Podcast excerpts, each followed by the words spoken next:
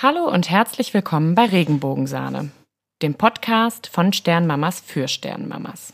Ich bin Karina, ich bin 31 Jahre alt und lebe mit meinem Partner und meinem Sohn Finlay in Köln. Vor zehn Wochen haben wir unsere Tochter Ruby verloren. Sie hatte eine genetische Muskelerkrankung, die es ihr leider nicht möglich gemacht hat, zu leben. Und ich bin Karina 25, lebe mit meinem Partner und meiner Tochter Leni in der Nähe von Köln 2017 bin ich zum ersten Mal Mama geworden und habe meine Tochter Mathilda still zur Welt gebracht. Ähm, ja, jetzt fragt ihr euch sicherlich alle, warum Podcast? Karina, vielleicht kannst du uns da mal aufklären. Ja, gerne. Vor nicht allzu langer Zeit war ich bei dem Podcast Hommage ans Leben zu Gast. Ich habe von Ruby erzählt, ich habe davon erzählt, wie wir im Krankenhaus begleitet worden sind und bin da einfach ein bisschen auf den Geschmack gekommen irgendwann wuchs so ein bisschen die Idee, ich hätte Lust, das auch zu machen. Und ähm, ja, du und ich, wir haben drüber gesprochen und irgendwann kam die Frage, sollen wir das nicht zusammen machen? Und ähm, das war für mich so der letzte Anstoß, dass ich gesagt habe, alles klar, das möchte ich machen, das kann ich mir mit Carina super gut vorstellen. Und ähm, ja, der Sinn des Podcasts, beziehungsweise unser Ziel ist einmal die Woche eine Episode rauszubringen, die zwischen 30 und 45 Minuten dauern soll. Und ähm, ja, wir möchten verschiedene Themen einbringen. Wir haben euch ja in der Umfrage schon mal gefragt, was würde euch so interessieren. Zwei Themen sind uns da ganz besonders ins Auge gestochen. Und zwar die Themen Zurückweisung durch Verwandtschaft und das Umfeld und die Themen Kinderwunsch nach Verlust eines Kindes. Diese Themen werden wir relativ zeitnah in den nächsten Episoden aufgreifen und die Episoden werden immer freitags rauskommen. Genau, was auch ganz wichtig ist, was wir nochmal betonen möchten, es geht hier nicht nur darum, einen Podcast für Sternmamas zu machen, sondern auch für die Betroffenen. Ähm, also ihr müsst nicht zwingend Sternmama sein, um hier mithören zu können. Wir möchten halt auch so ein bisschen zeigen, wie gehe ich mit jemandem um in meinem Umfeld, dem so etwas passiert ist, was tut gut, was tut nicht gut, ähm, Do's und Don'ts. Ähm, ja, so machen wir es, oder? Genau. genau. Das ist der Plan. Als nächstes würde ich ganz gerne so ein kleines bisschen über meine Geschichte erzählen, warum Ruby gestorben ist, wie das angefangen hat. Viele von euch wissen das schon und haben es, glaube ich, mitbekommen. Ähm, deswegen werde ich es ein bisschen kürzer halten. In der 30. Schwangerschaftswoche wurde auf einmal bei einer Routineuntersuchung festgestellt, dass ich zu viel Fruchtwasser habe. Ich habe zweimal die Gynäkologin gewechselt in der Schwangerschaft, weil ich mich nicht gut aufgehoben gefühlt habe. Ich hatte die ganze Zeit das Gefühl, sie ist zu ruhig, irgendwas ist nicht in Ordnung und ich bin von meiner Ärztin leider nicht ernst genommen worden. Dann habe ich gewechselt und es ist tatsächlich so gewesen, dass ich zu viel Fruchtwasser hatte und ähm, wurde dann zum Feindiagnostiker überwiesen. Zu dem Zeitpunkt war äußerlich, organisch noch alles in Ordnung und ähm, dem wurde noch nicht so viel bemessen. Ähm, also es wurde noch nicht für so wichtig, für so schlimm erachtet, etwas zu unternehmen. Und in der 32. Woche bei einer erneuten Kontrolle war es dann wirklich schon viel zu viel Fruchtwasser, sodass eine Fruchtwasseruntersuchung vorgenommen wurde. Und ja, die Kleine wurde immer ruhiger und ruhiger. Es ähm, manifestierte sich einfach immer mehr, dass wahrscheinlich irgendwas nicht in Ordnung ist. Irgendwann fielen dann mal die Worte fetale Akinesie, was einfach eine Unbeweglichkeit des Fötus bedeutet. Und ja, wir begannen langsam zu realisieren, dass da wirklich was Ernstes auf uns zukommt. Die Kleine wurde dann mit 36 ähm, plus 5, also in der 36. Schwangerschaft, in der 37. Schwangerschaftswoche ähm, eingeleitet und als sie auf die Welt kam, musste sie beatmet werden. Wir hatten bis dato noch nicht die Ergebnisse von der Fruchtwasseruntersuchung, weil gerade Corona angefangen hat und alle ähm, Labore tatsächlich überfordert waren. Ähm, dadurch hat sich das Ganze einfach verzögert. Fünf Tage nach ihrer Geburt Sie ist donnerstags geboren und montags bekamen wir dann vom Labor die Ergebnisse, dass sie tatsächlich am Penachokir-Syndrom ähm, erkrankt ist. Wir sind als Eltern scheinbar Träger und haben davon nichts gewusst. Wir haben auch ein gesundes Kind, ähm, unseren Sohn, den wir zuerst bekommen haben. Und der ist gesund. Er ist vielleicht Träger oder auch nicht. Das wird sich in späteren Untersuchungen ähm, nochmal genauer herausstellen. Jedenfalls wussten wir davon nichts und es blieb uns auch leider keine andere Alternative, als die Maschinen abzustellen, denn Ruby hätte niemals selbstständig atmen können, hat sich auch nur sehr wenig bewegt und ja, so ist sie dann Dienstagabend verstorben. Wir haben Ruby drei Tage mit nach Hause genommen, als sie verstorben war und sie zu Hause aufgebahrt. Das ist alles in Zusammenarbeit mit der Bestatterin gelaufen. Und wir wollten einfach, dass unsere Familie sich von ihr verabschieden konnte, weil durch Corona natürlich auch niemand reinkam von Verwandtschaft großartig. Und ja, die Kleine wurde in den Niederlanden eingeäschert und die Asche haben wir in den Niederlanden verstreut. Einen kleinen Teil durfte ich mir behalten, um da einen Schmuck, eine Schmuckkette draus machen zu lassen. Und ja, das ist in kurzer und knapper Form unsere Geschichte. Ja, boah, jetzt kenne ich die schon so lange. Und irgendwie ist das trotzdem noch so krass.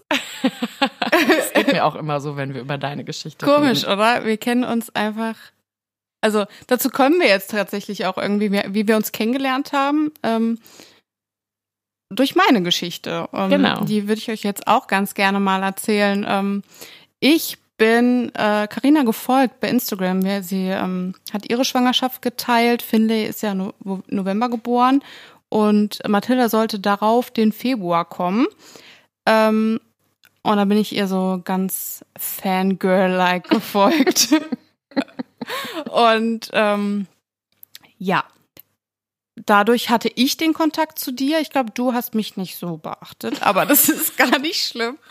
Die große Liebe kam später. Die große Liebe kam später, ganz genau. Nee, ähm, 2017, wie gesagt, bin ich Mama geworden zum ersten Mal, also ähm, allererstes Kind. Ähm, ich muss sagen, meine Schwangerschaft mit Mathilda war ein Traum. Ich kann wirklich nicht sagen, irgendwie, dass da ähm, schon sich was angebahnt hat. Ähm, das kam alles sehr plötzlich. Also freitags noch beim Weihnachtsessen mit meinem mit meiner ähm, Arbeit gesessen und ähm, ich bin Samstagmorgens wach geworden und dachte, stimmt irgendwas nicht. Irgendwas ist irgendwas ist falsch. Hab meine Hebamme angerufen und der das so gesagt und sie sagte, Karina, fahr ins Krankenhaus, ähm, ob die dich jetzt nach Hause schicken oder nicht, ähm, das ist egal, fahr ins Krankenhaus. Dann sind wir ins Krankenhaus gefahren, da haben wir ein CTG gemacht und das war schon so eine Situation, wo ich gedacht, wo ich gedacht habe, so okay, ähm, jetzt hat dein Hirn das auch verstanden. Ähm, die Hebamme hat nämlich nach den Herztönen gesucht und nichts gefunden und sagte noch so, ach, die Kleine ist aber schüchtern. Und äh, in dem Moment wusste ich, ähm, das stimmt was nicht. Ich konnte aber mhm. gar nicht so weit denken, dass ich irgendwie gedacht habe, äh, was für ein Ausmaß das haben wird.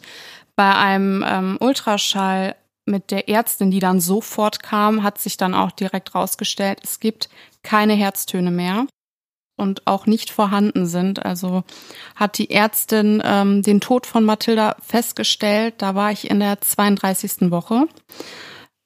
Ja, das war so der Tag, wo wir das Ganze erfahren haben. Daraufhin folgte irgendwie so ein ganz krasser Film. Ich kann das manchmal auch noch ganz schlecht in meinem Kopf so zusammenpuzzeln. Ich weiß nicht, ob du das kennst. Ähm, das sind manchmal so Puzzlestücke, die mir einfach Mhm. fehlen, die sich dann ähm, so nach und nach zusammensetzen. Ähm, Man ist ja auch gar nicht ganz bei sich in so einem Moment. Eben. Also wenn dir der Arzt sagt, dein Kind ist gestorben, dann habe ich auch das Gefühl, das Gehirn schaltet einfach ab. Ja, das ist tatsächlich einfach nur noch so ein Überlebensmodus, in den man da kommt. Dann um das jetzt mal ganz trocken zu sagen, haben wir eingeleitet. Ähm, die stille Geburt wurde eingeleitet. Es wurde kein Kaiserschnitt gemacht. Es war eine ganz natürliche Geburt. Ähm, Mathilda kam dann auch schon die Nacht von dem 16. auf den 17., also um 4.02 Uhr ist sie geboren, ähm, still in Beckenendlage.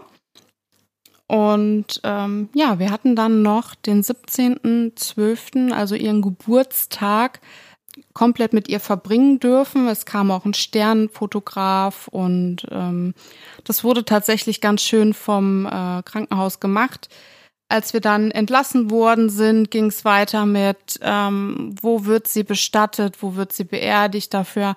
Da haben wir uns dann für einen Friedwald entschieden. Und ähm, ja, so nahm das Ganze dann seinen Lauf. Genau. Und ich habe mitbekommen, dass das passiert ist, ähm, dadurch, dass zwei Freundinnen auf Instagram mir geschrieben haben, hey, hast du das bei Carina mitbekommen? Gott, wie schrecklich. Und dann bin ich bei ihr gucken gegangen. Ich habe Gänsehaut am ganzen Körper gehabt, das weiß ich heute noch. Ähm, ich hatte ja gerade schon ein paar Monate Finley auf der Welt und man kann sich ja auch als Außenstehende gar nicht, also man kann sich das einfach nicht vorstellen. Und bin dann gucken gegangen, hab ihr dann geschrieben und ähm, ja, natürlich ist in dem Moment Nachrichten auf Insta nicht wirklich Priorität. Wir haben dann zu dritt ähm, einen Spendenaufruf für ähm, Mathilda und für Carina gestartet, sodass sie die Beerdigung so gestalten konnten, wie sie das gerne wollten. Ich meine, wer hat in jungen Jahren ähm, Geld für eine Beerdigung beiseite liegen. Also haben wir alle. Haben wir alle. Man ist ja gefühlt noch Millionen Jahre davon entfernt, sich über sowas Gedanken machen zu müssen.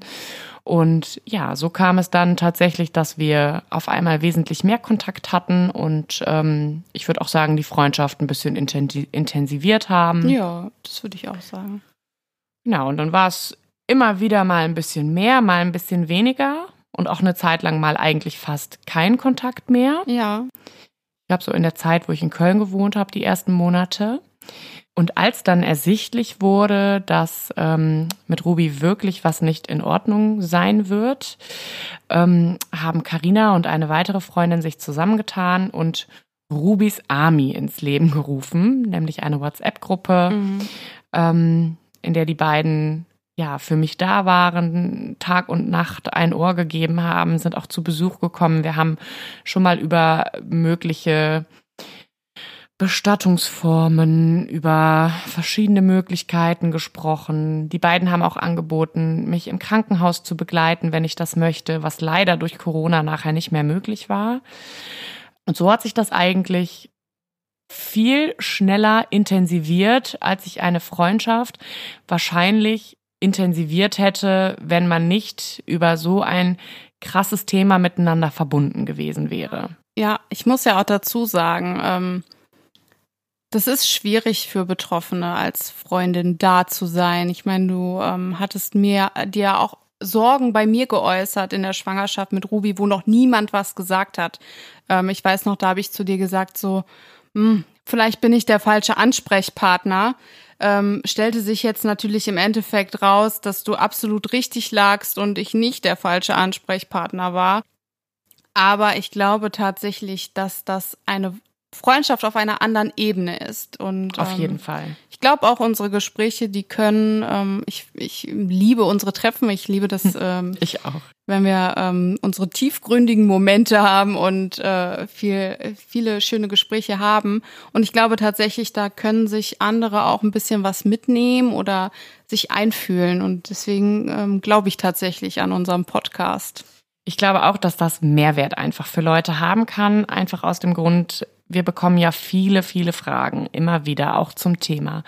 Ich habe eine Freundin, der ist das gerade passiert. Wie kann ich damit umgehen? Oder es sind Auffälligkeiten in der Schwangerschaft und jetzt hänge ich hier in den Seilen. Oh Gott, was kann ich tun? Wie gehst du damit um? Ich glaube, gerade damit umzugehen mit dem Verlust von einem Kind ähm, und auch schon die Eventualität. Also schon mhm. alleine mit der Eventualität steht man ganz oft alleine da, alle Leute versuchen einem zu sagen, Quatsch, da wird schon nix sein und mach dir mal nicht so eine Gedanken. Das war bei mir auch so. Und ähm, tatsächlich gibt es heute Leute, die sagen, oh Gott, ich schäme mich, dass ich dich nicht ernst genommen habe. Denn letztendlich ist ja wirklich der Worst Case eingetroffen, der natürlich nicht bei allen eintreffen muss, um Gottes Willen.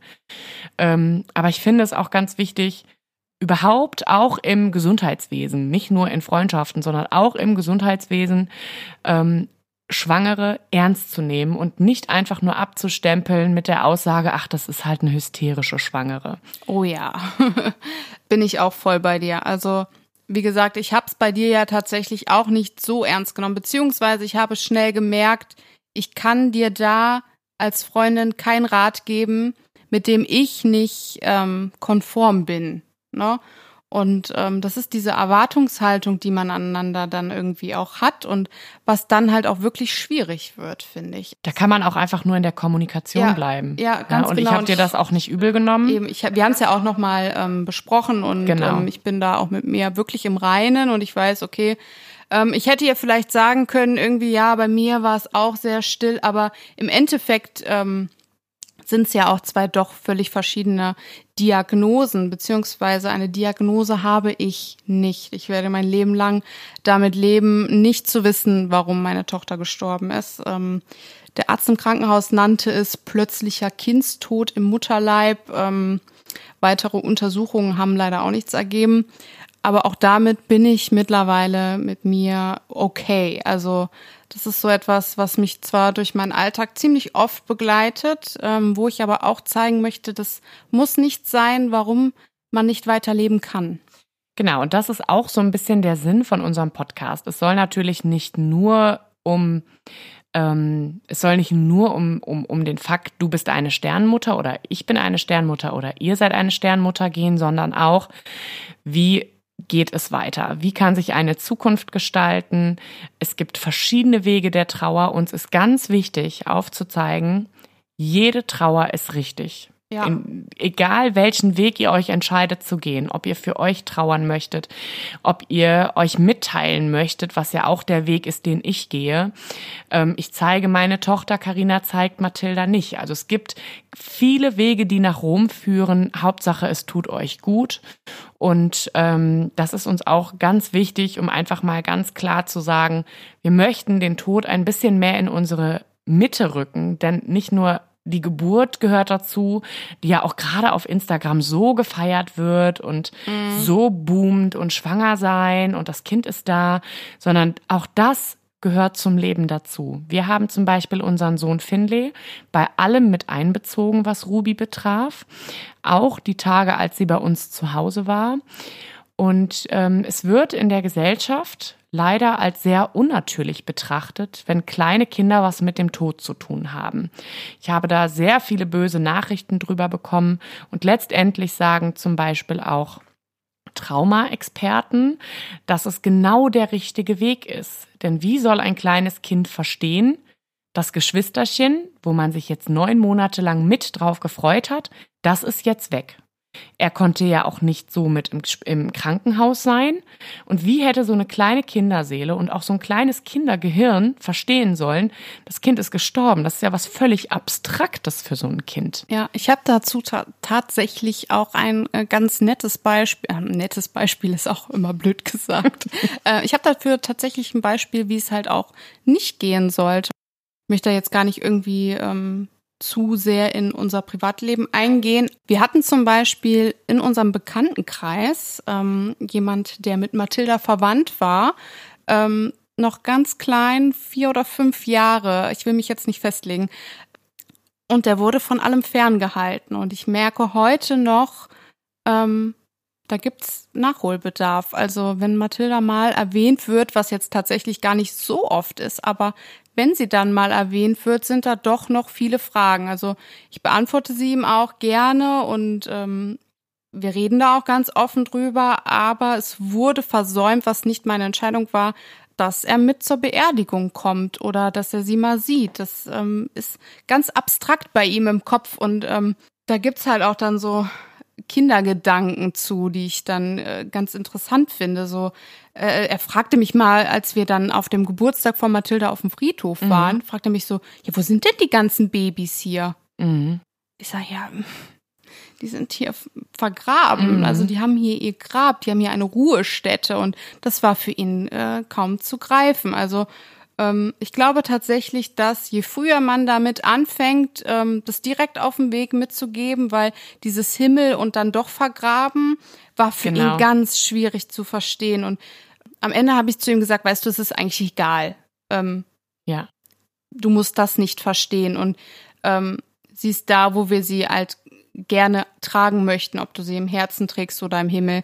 Ähm, das darfst du machen, wie du möchtest. Aber ich glaube, es hat ihm tatsächlich auch ganz gut getan, ähm, da, dass jemand das mal gesagt hat. Ne? Also Mhm. wenn, wenn Kinder angeschwiegen werden, ist das einfach doof. Ich habe genau Gegenteiliges erleben dürfen. Mein Cousin ist ungefähr im gleichen Alter. Und als wir die Kleine aufgebahrt haben, sind mein Onkel, seine Frau und deren drei Kinder zu Besuch gekommen und haben sich auch von Ruby verabschiedet. Zwei der Kinder sind schon älter und er ist eben noch ein kleiner Nachzügler, sage ich mal. Und die waren sich am Anfang auch nicht ganz sicher. Sollen wir das ermöglichen? Soll er mit? Soll er nicht mit? Ich habe dann versucht, so ein bisschen ähm, was zu erklären dazu, ähm, wie ich das sehe. Ich glaube nämlich auch, dass Kinder begreifen müssen und zum zum Wort begreifen gehört das Wort greifen. Und wenn etwas nicht zum Greifen nahe ist, fällt auch das Verstehen einfach unglaublich schwer, wie in deinem Beispiel ja auch gerade zu hören. Der Kleine durfte dann also mit und sagte dann ganz, ganz schockiert, die ist ja gestorben. Oh. Also er hatte mitbekommen, dass sie geboren war, aber ich glaube, man hatte ihm nicht so richtig mitgeteilt, dass sie leider auch gestorben ist. Ja, wir Erwachsenen sind auch ganz schön feige. Ne? Genau, das muss man, man dazu sagen. Wir sind nicht. ganz schön feige, wenn es um unsere Kinder geht und ähm, wollen alles Böse immer von Ja. denen fernhalten. Und den Gedanken kann ich auch total verstehen. Es ging uns ja auch bei Finley nicht anders. Aber an dieser natürlichen Reaktion von meinem Cousin, der hat sie nachher, der hat ihr nachher sogar ein Küsschen gegeben zum Mhm. Abschied. Und ähm, dann haben wir da gesessen im Schlafzimmer zusammen alle und ähm, haben uns unterhalten und ähm, auch so über die Zeit im Krankenhaus gesprochen. Und auf einmal kam er mit einer Tüte Chips rein, so einer kleinen Tüte Kinderchips irgendwas und meinte so, ich setz mich jetzt zu Ruby und esse meine Chips. Dann hat er sich vor die Kommode gesetzt mit Finley zusammen und ähm, die beiden haben, wie als wenn sie einfach ganz selbstverständlich dazugehört, sich da hingesetzt und ihre Chips gegessen. Und er hat das so sehr verstanden, also ähm, und auch Fragen gestellt. Wir haben ihm nur die Fragen beantwortet, die er auch gestellt hat. Also wir haben es nicht zu abstrakt gemacht ja, sondern wirklich nur kurz und knapp das beantwortet, was er gefragt hat. Und ähm, er hat später noch davon erzählt, als wir dann gesagt haben, sie wird abgeholt.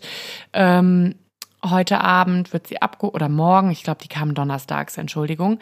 Ähm, die wird morgen abgeholt, ähm, hat er gesagt, oh, dann kann ich sie ja gar nicht mehr sehen. Also er hat das auch verstanden mit, dass sie dann weg ist. Und ich glaube, dass das super wichtig ist. ja, absolut. Ähm, aber das fängt ja schon dabei an, dass wir Erwachsenen so ein Problem damit haben. Ne? Also ich merke selber, bevor ich ähm, mit diesem Thema konfrontiert wurde, dass das für mich auch ein Tabu war. Also da will ich ganz ehrlich sein, wenn ich von anderen gehört habe, da ist ein Kind gestorben, war das für mich auch irgendwie so, oh, lass das nicht an dich ran, das das tut weh. Also das Und man ist hat halt ja vielleicht auch- Schönes. Und man hat ja vielleicht auch irgendwie die Illusion, wenn ich da nicht drüber nachdenke, trifft es mich Ja, nicht. ja, das ist äh, tatsächlich so. Ähm, ich habe sogar mal eine lange Zeit gedacht, so, boah, hättest du dir mal ähm, nicht so viel Sorgen darum gemacht, so was total blöd ist. Du kannst dir Wahnsinn, Gedanken ich habe die machen. gleichen Gedanken gehabt. Ähm, vielleicht hattest du einfach zu viel irgendwie. Ähm, ich habe das Karma herausgefordert. Ja, quasi. genau, Ja. genau. Genau die gleichen Gedanken hatte ich nämlich auch. Ich kannte nämlich dich schon, ich kannte Imke Ja. schon, ich habe ganz viele andere auch schon auf Instagram und folgte denen auch, auch in der Schwangerschaft mit Finley schon. Und ich weiß noch, dass ich immer zu denen gesagt habe, boah, das, das würde ich nicht schaffen. Wenn ich ein Kind ich weiß noch, verlieren wo du würde. das zu mir gesagt hast und ich dachte Ja. so, doch, Weil du musst. Du, Du hast ja musst, gar keine ja. Wahl. Es ist niemand da, der sagt, so, du kannst dir das jetzt aussuchen, ob du das aushalten kannst und willst, sondern Mhm. du, so, so heftig der Schmerz ja ist, aber man kann sich gar nicht vorstellen, du fällst jetzt nicht einfach tot um und stirbst. Nein, es fühlt sich ein bisschen so an tatsächlich, finde ich. Im ersten Moment, also ich werde diesen Moment wahrscheinlich in meinem Leben nie wieder vergessen, wo diese zittrige Hand über meinem Bauch fuhr und die Frau einfach nur sagte, ähm, ich kann kein Herz mehr, ich kann keinen Herzton mehr feststellen. Und die war ganz aufgelöst und im ersten Moment dachte ich tatsächlich, die drückt mir ein Kissen ins Gesicht oder die, die hat ihre Hand an meinem Hals. Dabei Ja. hatte sie die auf meinem Bauch. Das war ganz merkwürdig. Dir bleibt einfach die Luft zum Atmen in dem Moment. Du, du funktionierst, also du merkst wirklich, dein Körper, dein Geist fährt so runter und du bist einfach nur noch so eine Hülle, die da ist. Das, Ja.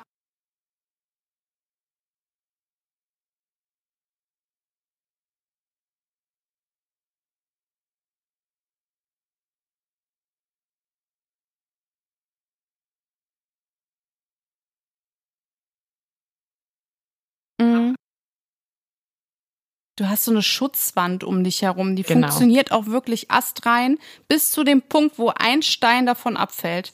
genau, dann, dann, bricht fällt alles zusammen. Ja. Genau, so Momente habe ich auch öfter gehabt. Ja. Ähm, und danach ist es ja erstmal eine Zeit lang das blanke Überleben. Wir hatten natürlich jetzt im Gegensatz zu euch noch einen Sohn zu Hause. Wir konnten oder können, es ist ja erst zehn Wochen her, wir können Finlay natürlich nicht den ganzen Tag sich selbst überlassen und im Bett liegen und weinen. Ich glaube, Ja. das ist schon wirklich ein Unterschied, wenn man sowohl im Positiven als auch im Negativen. Denn im Positiven gesehen kann man in dem Moment einfach nur das machen, was man will.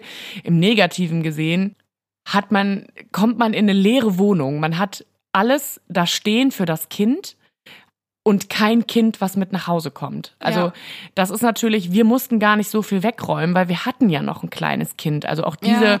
Schocksituation und auch nochmal dieser Hammer im Gesicht ist uns ja erspart geblieben, was dann eben bei vielen, wo es das erste Kind ist, nicht ist. Ja, also das war tatsächlich auch. Ich dachte, du kannst nie wieder glücklich sein, weil ich dieses Glücklichsein, was ich jetzt zum Beispiel mit Leni hab, das kannte ich ja noch gar nicht. Genau. Ich, ich wusste nicht, ähm, ich konnte nicht bis morgen denken. Tabu, das ging nicht. Genau, und es dauert ja auch, bis man mal wieder Glück empfindet. Durch Finlay habe ich tausend Situationen in meinem Alltag, ähm, wo er mich zum Lachen bringt, wo ich ihn anschaue und einfach denke, oh mein Gott, du bist einfach das perfekte Kind und Ja. ich liebe dich bis zum Mond und wieder zurück. Und diese Liebe empfindet man, glaube ich, schon auch für sein Kind. Aber es ist was anderes, das Kind auch an der Hand zu haben und diese Erfahrungen auch schon gemacht zu haben. Ja, absolut. Also bin ich voll bei dir. Ähm, ich muss auch dazu sagen, ich habe mich noch nie so sinnlos gefühlt wie Mhm. nach dem Tod von Mathilda.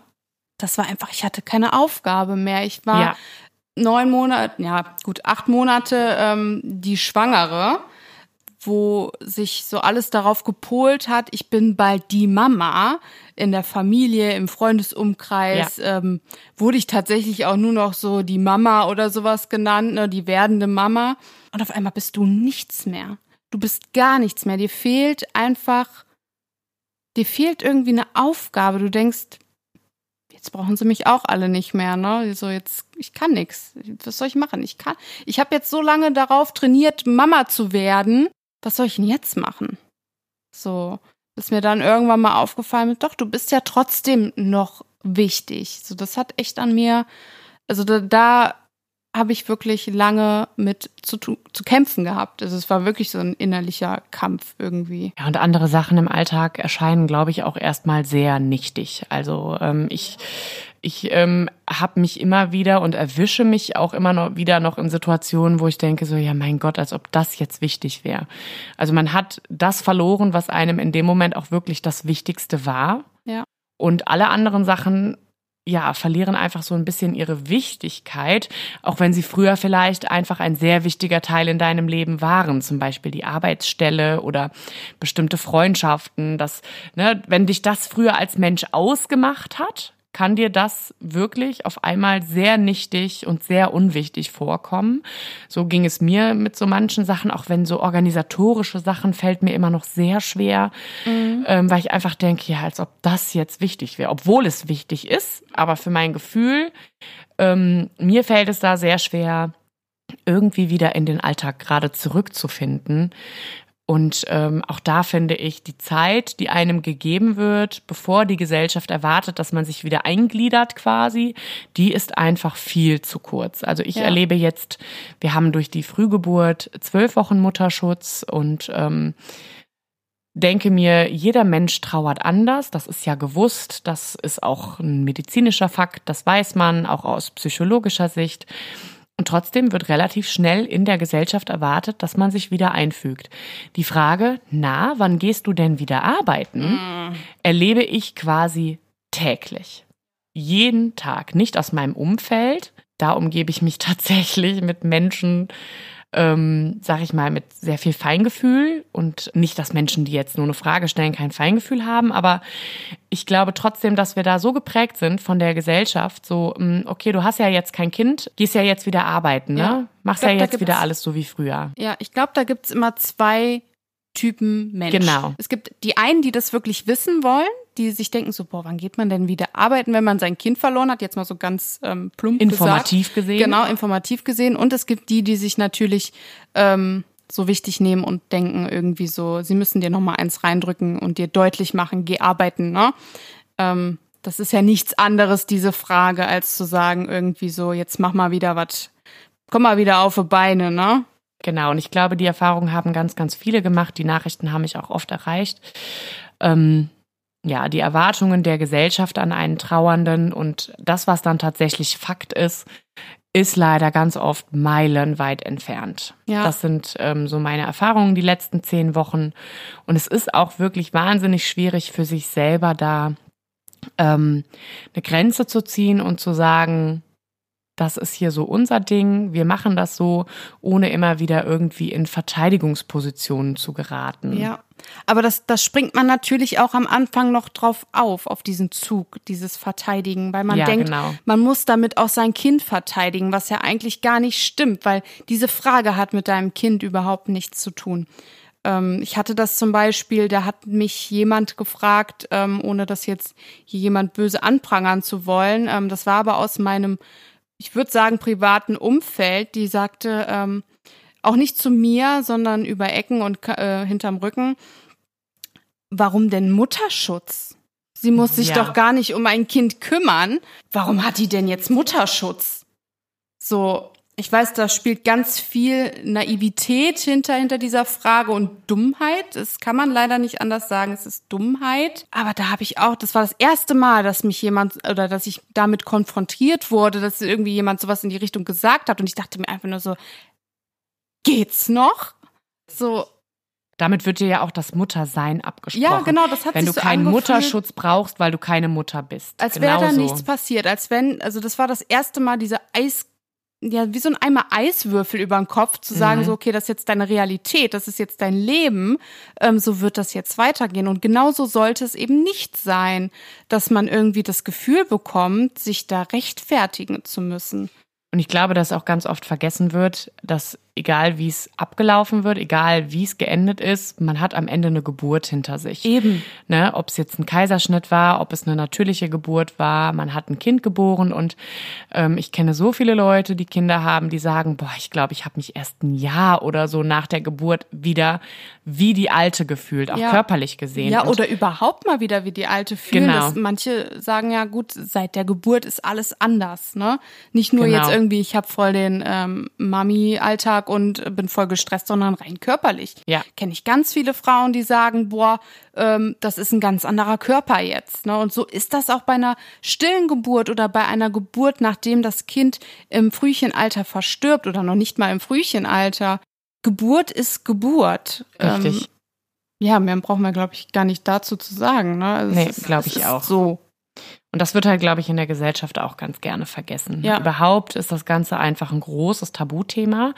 Und wir hoffen einfach mit diesem Podcast ein paar Tabus sichtbarer zu machen, dafür zu sorgen, dass sie keine Tabus mehr sind, vielleicht auch nur in ein paar Köpfen.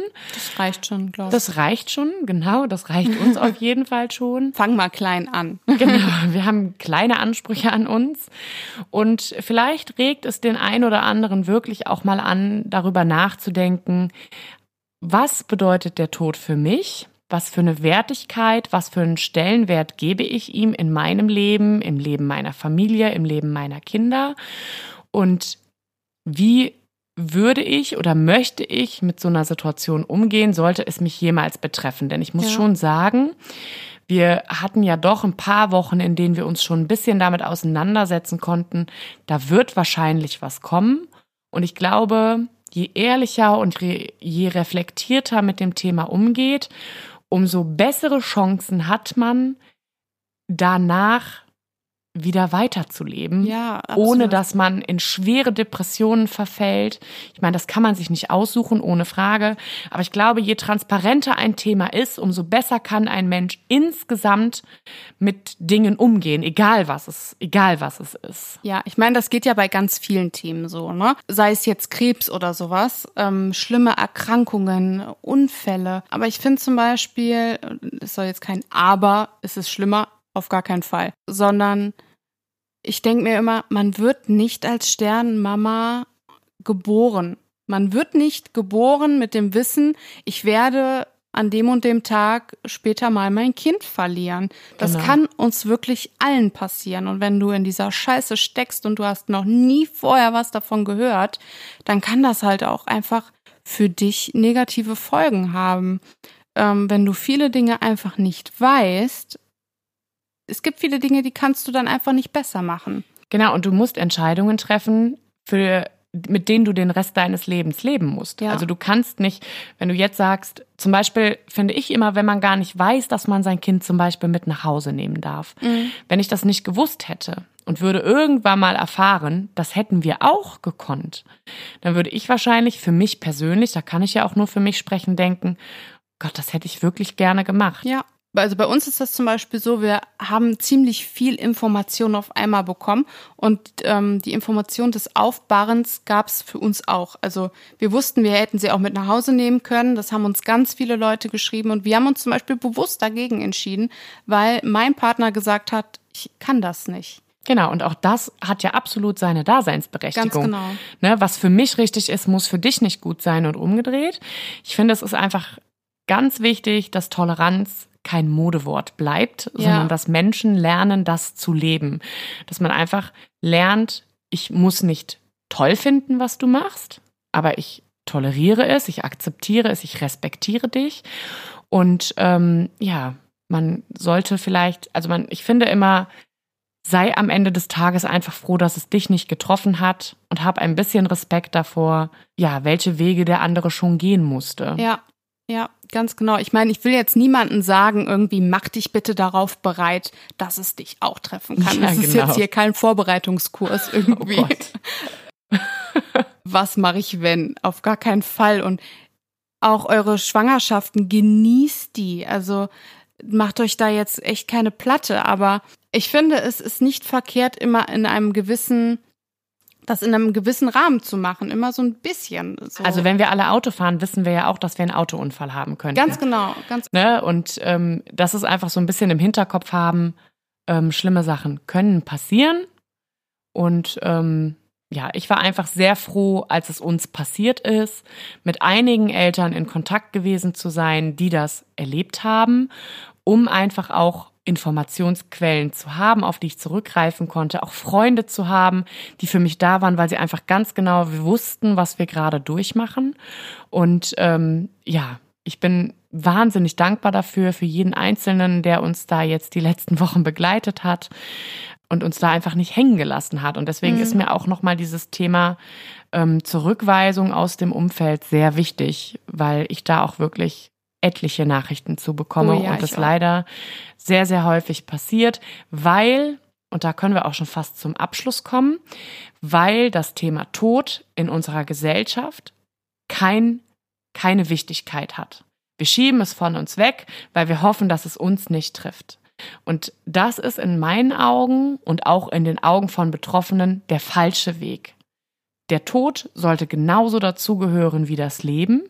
Es ist traurig und es wird immer traurig bleiben, aber es, ihr schützt euch nicht davor, indem ihr es von euch wegschiebt. Ja, und ich finde, dieses Schweigen ist egal bei welchem Thema, es ist immer falsch. Ähm, ich habe das jetzt auch immer mehr für mich rausgefunden irgendwie. Das war für mich auch ein ganz langer Prozess irgendwie zu merken, wie denke ich darüber überhaupt? Wie will ich mich auseinandersetzen und für sich selber die richtige Dosis daran festzustellen? Was ist für mich gut und was ist für mich schlecht? Also man muss ja nicht sich die volle Dröhnung geben von dem Thema, aber ein bisschen Interesse zeigen. Genau. Und vor allen Dingen den, bei dem anderen bleiben. Es ist nicht, dein Schicksal, es ist nicht euer Schicksal, sondern es ist der, das Schicksal der Person. Ja. Also fragt einfach nach, möchtest du heute darüber sprechen? Soll ich dich ablenken? Darf ich dich in den Arm nehmen? Sollen wir uns auf einen Kaffee treffen? Soll ich dir was kochen? Ich kann es dir auch nur vor die Tür stellen. Soll ich für dich einkaufen gehen?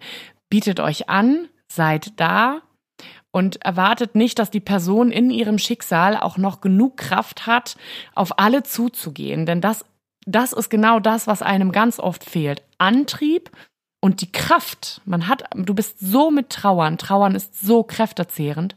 Seid einfach da und lasst wissen, dass das nicht nur eine Floskel ist, ja. sondern dass es wirklich ernst gemeint ist. Das finde ich auch. Also das hast du sehr schön gesagt. ähm, ich glaube, besser kann ich es gar nicht sagen. Also wenn ich ähm, Nachrichten in die Richtung bekomme, sage ich auch immer, ähm, es ist nicht wichtig, was du tust. Also nicht das ist nicht der ausschlaggebende Punkt, sondern mach es, wie du es tust und mach es ehrlich. Sei ehrlich, genau. sei auch ehrlich, wenn du sagst, ich kann das nicht. Ich finde das, genau. find das völlig in Ordnung, wenn mir Leute sagen, boah, Karina, tut mir leid, aber ich kann das nicht. Dann ist das für mich okay. Ich weiß, wo ich genau. stehe und ich weiß, das einzuordnen. Und ähm, anders weiß man die Beweggründe ja auch nicht. Warum meldet derjenige sich jetzt nicht? Eben. Auch eben. ich habe Bekanntschaften, die ich eigentlich als Freundschaften am Ausbauen war und von der Person habe ich allerhöchstens alle paar Wochen mal eine WhatsApp bekommen und war schon ziemlich enttäuscht, weil ich gedacht habe, okay,